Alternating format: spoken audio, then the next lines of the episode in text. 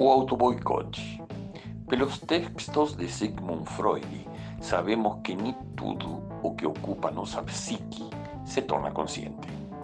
Portanto, uma questão importante em qualquer competição é saber até que ponto todo o nosso ser está envolvido na busca pela vitória. O que acontece quando motivações obscuras do inconsciente nos levam a lutar por nossa derrota? Obviamente, teremos problemas. Minha própria experiência como jogador e treinador, no entanto, me diz que há mais coisas em que um competidor se preocupa com a possibilidade de auto-boicote. E é essa mesma preocupação que o prejudica, do que aqueles em que podemos verificar a presença desse inimigo interno de uma forma mais ou menos concreta. A seguinte reflexão se encaixa aqui.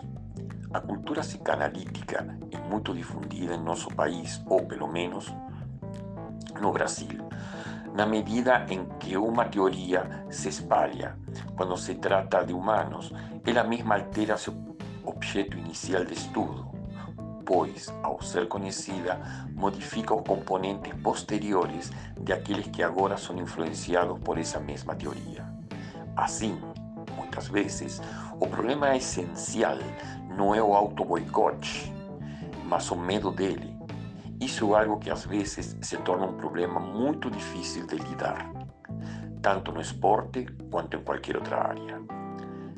Nesse sentido, o filósofo e escritor argentino José Pablo Feynman destacou: se Borges dizia que a metafísica faz parte da literatura fantástica, ousaríamos dizer aqui que a psicoanálise refirindo-se tudo àquela área oculta, misteriosa, que infiltra-se por toda parte, que nos possui, que nos envia sonhos perturbadores indesejáveis, que nos divide como Heidi dividiu Jekyll.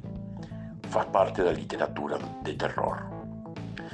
Estou convencido de que, para a grande maioria dos jogadores de xadrez, a melhor maneira de combater o alegado autoboicote é simplesmente não acreditar nele. Diferente e mais positivo é registrar atitudes específicas que nos prejudicam durante a guerra e combatê-las. Nesse sentido, há jogadores que tomam decisões precipitadas e impulsivas, outros que são excessivamente inseguros, outros que perdem facilmente a atenção, etc. Todos esses são comportamentos que podem ser corrigidos ou melhorados com a prática, desde que você trabalhe nessa direção. Normalmente, essa é a melhor maneira de desenvolver autoconfiança e aumentar nosso potencial competitivo.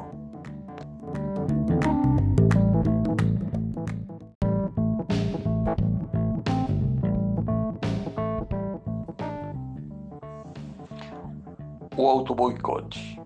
Pelos textos de Sigmund Freud, sabemos que nem tudo o que ocupa nossa psique se torna consciente.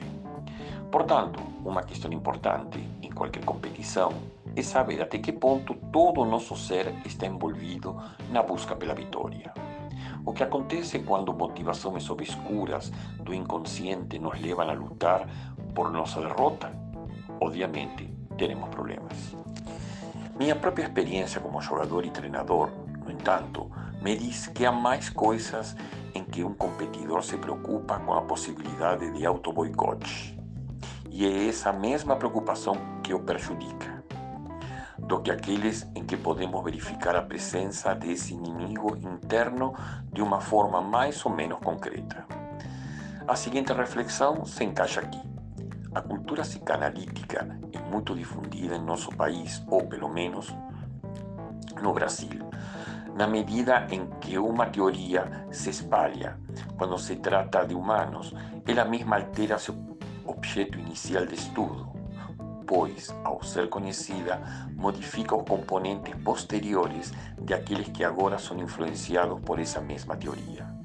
Assim, muitas vezes, o problema essencial não é o auto-boicote, mas o medo dele. Isso é algo que às vezes se torna um problema muito difícil de lidar, tanto no esporte quanto em qualquer outra área. Nesse sentido, o filósofo e escritor argentino José Pablo Feynman destacou: se Borges dizia que a metafísica faz parte da literatura fantástica, ousaríamos dizer aqui que a psicoanálise, referindo-se tudo àquela área oculta, misteriosa, que infiltra-se por toda parte, que nos possui, que nos envia sonhos perturbadores, indesejáveis, que nos divide como Heidi dividiu Jekyll. Faz parte da literatura de terror. Estou convencido de que, para a grande maioria dos jogadores de xadrez, a melhor maneira de combater o alegado autoboicote é simplesmente não acreditar nele. Diferente e mais positivo é registrar atitudes específicas que nos prejudicam durante a guerra e combatê-las. Nesse sentido, há jogadores que tomam decisões precipitadas e impulsivas, outros que são excessivamente inseguros, outros que perdem facilmente a atenção, etc. Todos esses são comportamentos que podem ser corrigidos ou melhorados com a prática, desde que você trabalhe nessa direção. Normalmente, essa é a melhor maneira de desenvolver autoconfiança e aumentar nosso potencial competitivo.